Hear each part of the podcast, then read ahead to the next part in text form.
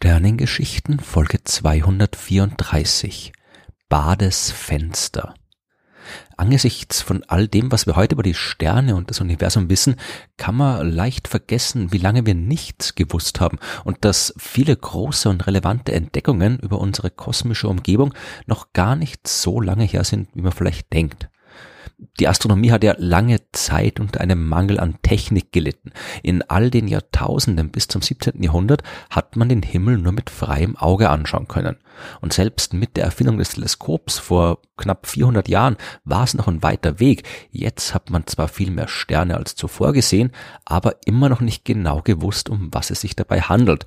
Die Astronomen haben im Wesentlichen nicht viel mehr machen können, als die Position, die Helligkeit und die Farbe der leuchtenden Punkte am Himmel aufzuzeichnen erst ab dem 19. Jahrhundert und so richtig eigentlich erst seit der modernen Entdeckung von Albert Einstein und seinen Kollegen über die Struktur der Atome und die Natur der Gravitation, also in der ersten Hälfte des 20. Jahrhunderts, erst seit damals haben die Astronomen angefangen zu verstehen, was im Inneren der Sterne vor sich geht und wie diese Dinge eigentlich funktionieren. Wir wissen erst seit knapp 100 Jahren, dass es im Universum nicht nur Sterne gibt, sondern dass diese Sterne sich in Galaxien zusammengefunden haben, von denen unsere Milchstraße nur eine von unzähligen ist. Und erst seit damals, wie ich auch in Folge 49 der Sternengeschichten erzählt habe, erst seit damals wissen wir auch, dass sich unsere Sonne nicht im Zentrum der Milchstraße befindet. Und wie es im Zentrum der Milchstraße wirklich aussieht, das wissen wir auch noch nicht so lange. Im Juli 1946 hat der Astronom Walter Bade einen wissenschaftlichen Artikel veröffentlicht mit dem Titel Die Suche nach dem Kern unserer Galaxie. Und dieser Titel demonstriert das Nichtwissen hervorragend. Wenn man das Zentrum der Galaxie erst suchen muss, dann kann man noch nicht allzu viel drüber wissen.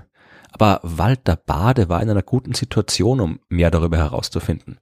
Er wurde 1893 in einem kleinen Dorf in Nordrhein-Westfalen geboren und hat nach seinem Studium an der Hamburger Sternwarte gearbeitet.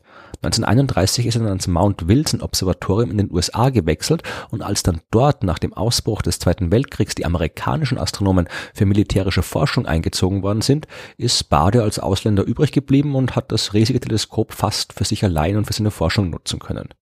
Bade wollte die Milchstraße vermessen, also wissen, wie groß sie ist, wie sie sich ausdehnt, und hat dafür nach veränderlichen Sternen gesucht, die er dann für die Entfernungsmessung benutzen konnte. Und wie das geht, habe ich schon in Folge 20 der Sternengeschichten erklärt. Das Problem, das man damals bei der Untersuchung der zentralen Regionen der Milchstraße hat, das ist das gleiche, das man heute immer noch hat. Unser Sonnensystem befindet sich in den äußeren Regionen, in einem der Spiralarme, die das Zentrum in einer flachen Scheibe umgeben.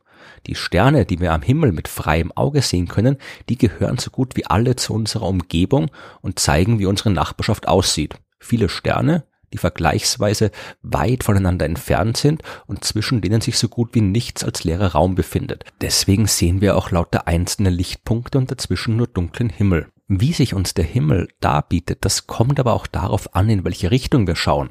Schauen wir von unserem Beobachtungspunkt am Rand der Milchstraßenscheibe nach oben oder unten, beziehungsweise schauen wir hinaus, also dorthin, wo unsere Galaxie aufhört, dann sehen wir das, was ich vorhin beschrieben habe. Wenig Sterne, mit viel freiem Raum dazwischen.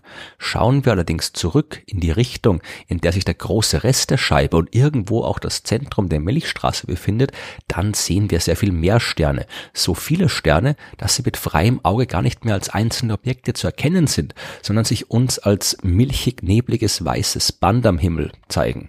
Und dieses Band hat man schon in der Antike die Milchstraße genannt und von dem hat unsere Galaxie auch ihren Namen bekommen.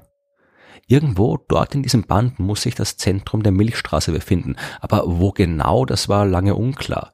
Denn in den inneren Regionen unserer Galaxie, da stehen nicht nur die Sterne viel dichter beieinander als in unserer Umgebung, dort befindet sich zwischen den Sternen auch jede Menge Staub, und dieser kosmische Staub hat die unangenehme Eigenschaft, das sichtbare Licht zu absorbieren.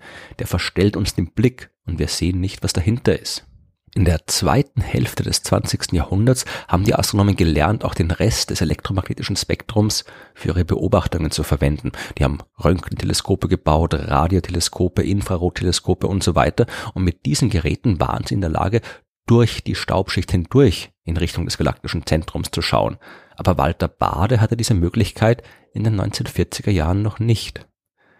Bei seiner Beobachtung des Himmels hat er aber etwas entdeckt, das heute nach ihm Badesfenster genannt wird.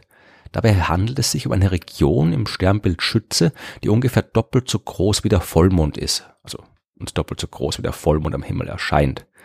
Dort, genau in der Blickrichtung, in der man das galaktische Zentrum vermutet, dort gab es eine Lücke im Vorhang aus Staub.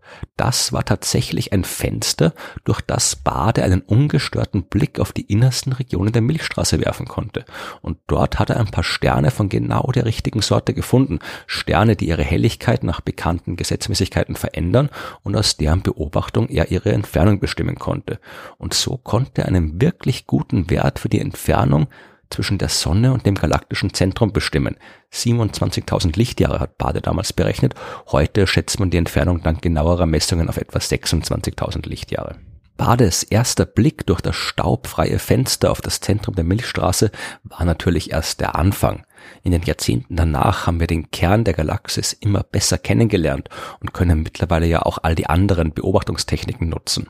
Radioteleskope und Röntgenteleskope, die haben uns zum Beispiel gezeigt, dass sich dort ein supermassereiches schwarzes Loch befindet und auch der Rest der Erforschung der galaktischen Zentralregion passiert hauptsächlich mit Teleskopen, die Licht registrieren können, das durch den Staub nicht beeinflusst wird. Bades Fenster hat seinen Wert aber trotzdem nicht verloren. In den letzten Jahren haben zum Beispiel Wissenschaftler, die auf der Suche nach den Planeten anderer Sterne sind, die Lücke im Staub genutzt, um herauszufinden, ob und welche dieser Planeten man bei den Sternen der zentralen galaktischen Regionen finden kann. Und auch in Zukunft werden die Astronomen immer wieder durch Bades Fenster schauen, um die vielen Geheimnisse zu lüften, die das weit entfernte Innere unserer Milchstraße immer noch für uns bereithält. Aber das ist ein Thema für eine andere Folge der Sternengeschichten.